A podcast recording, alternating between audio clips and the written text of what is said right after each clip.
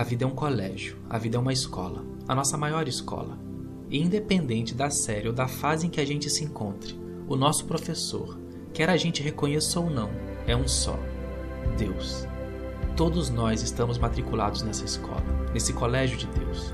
Só que diferente do colégio dos filhos de Adão, para nos matricularmos no colégio de Deus, nós não precisamos fazer nada, porque a nossa matrícula se dá de forma gratuita e automática com o nosso nascimento. Basta nascer, Basta viver para a gente estar matriculado no Colégio de Deus. Diferente do Colégio dos Homens, os alunos do Colégio de Deus não possuem responsáveis.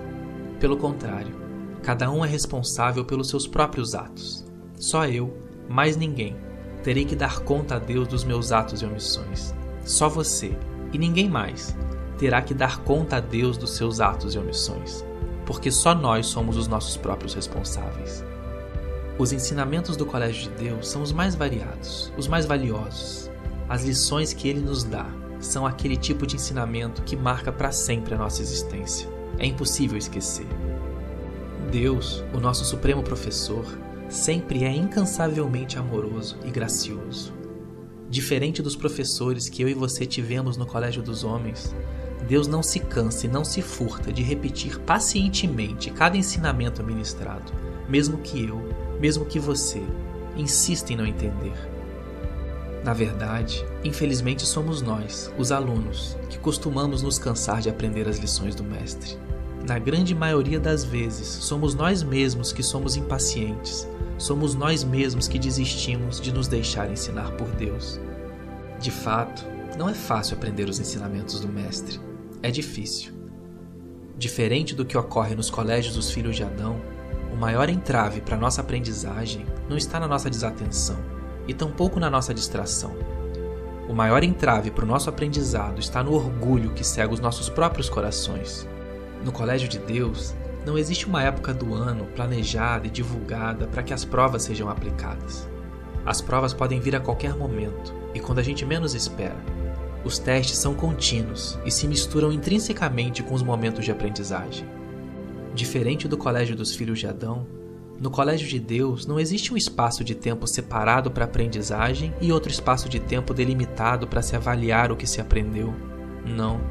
Ambos os momentos se mesclam e se misturam e se sucedem indefinidamente no tempo. É isso mesmo. A prova, muitas vezes, pode vir antes do aprendizado, ou até mesmo juntamente com ele. As provas que Deus aplica a mim, as provas que Deus aplica a você, não tem hora pré-definida para ser aplicada e podem inclusive passar por nós sem a gente perceber.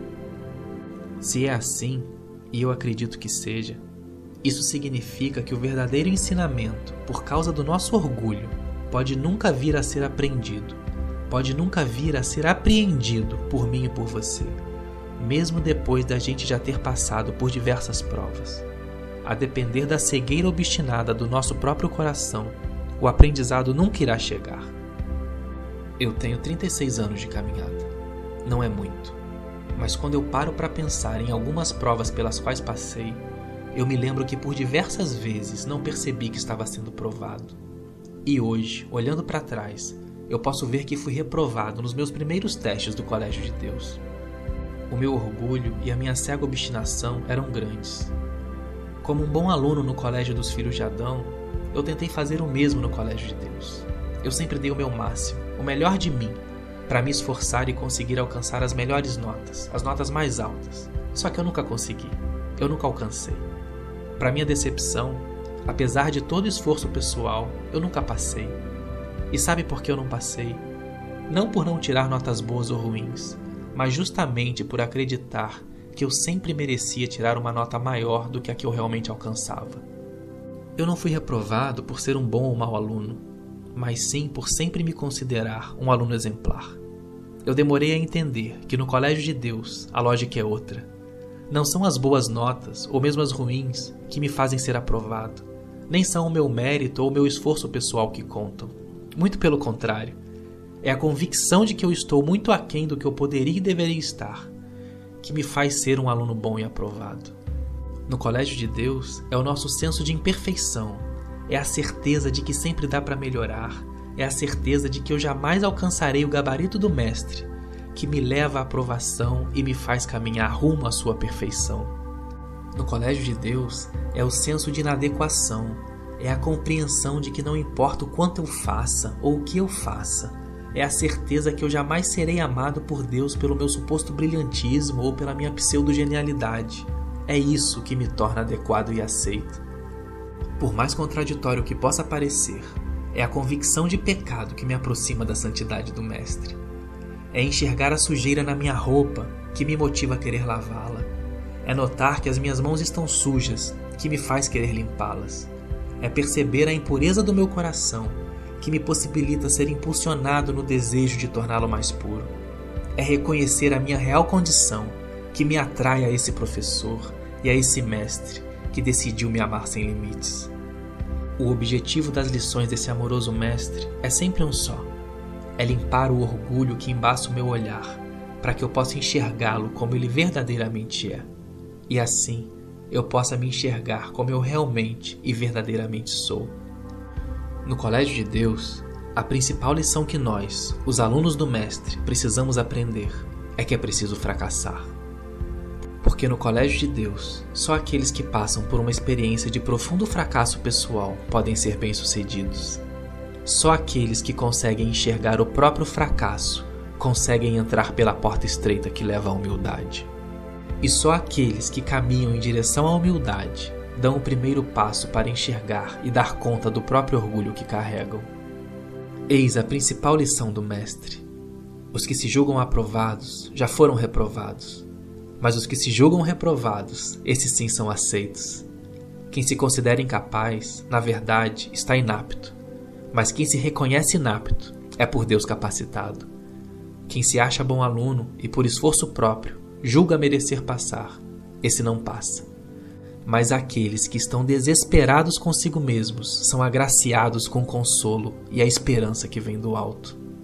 No colégio de Deus é até admitida a entrada de pessoas perfeitas, mas é terminantemente proibida sua aprovação, porque quem se autoaprova se reprova perante os olhos do Mestre. Quem acha que merece tirar 10, tira zero, e quem acha que merece tirar zero, tira 10.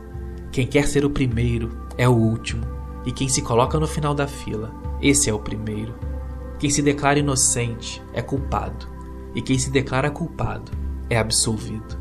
Quem quer ganhar a sua própria vida já perdeu, e quem perde a própria vida por amor ao Mestre, esse sim já ganhou tudo o que importa.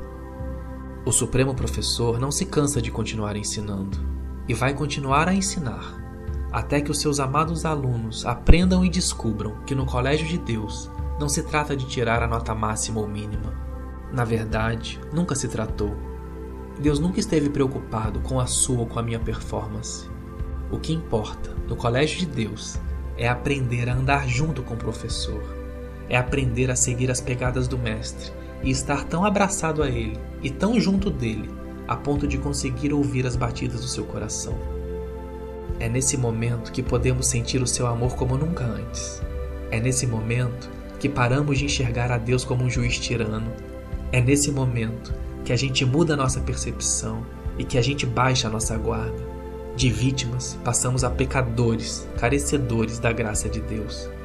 Pois no colégio de Deus, aprovados são aqueles que compreendem, como Lutero um dia compreendeu, que não são amados por serem belos, mas se tornam belos simplesmente por serem amados. Aprovado sou eu, aprovado é você, quando a gente aprende a deixar a graça de Deus fazer por nós o que nós jamais seríamos capazes de fazer por nós mesmos. Porque é no colégio de Deus que a gente aprende a dar a Deus pro velho eu.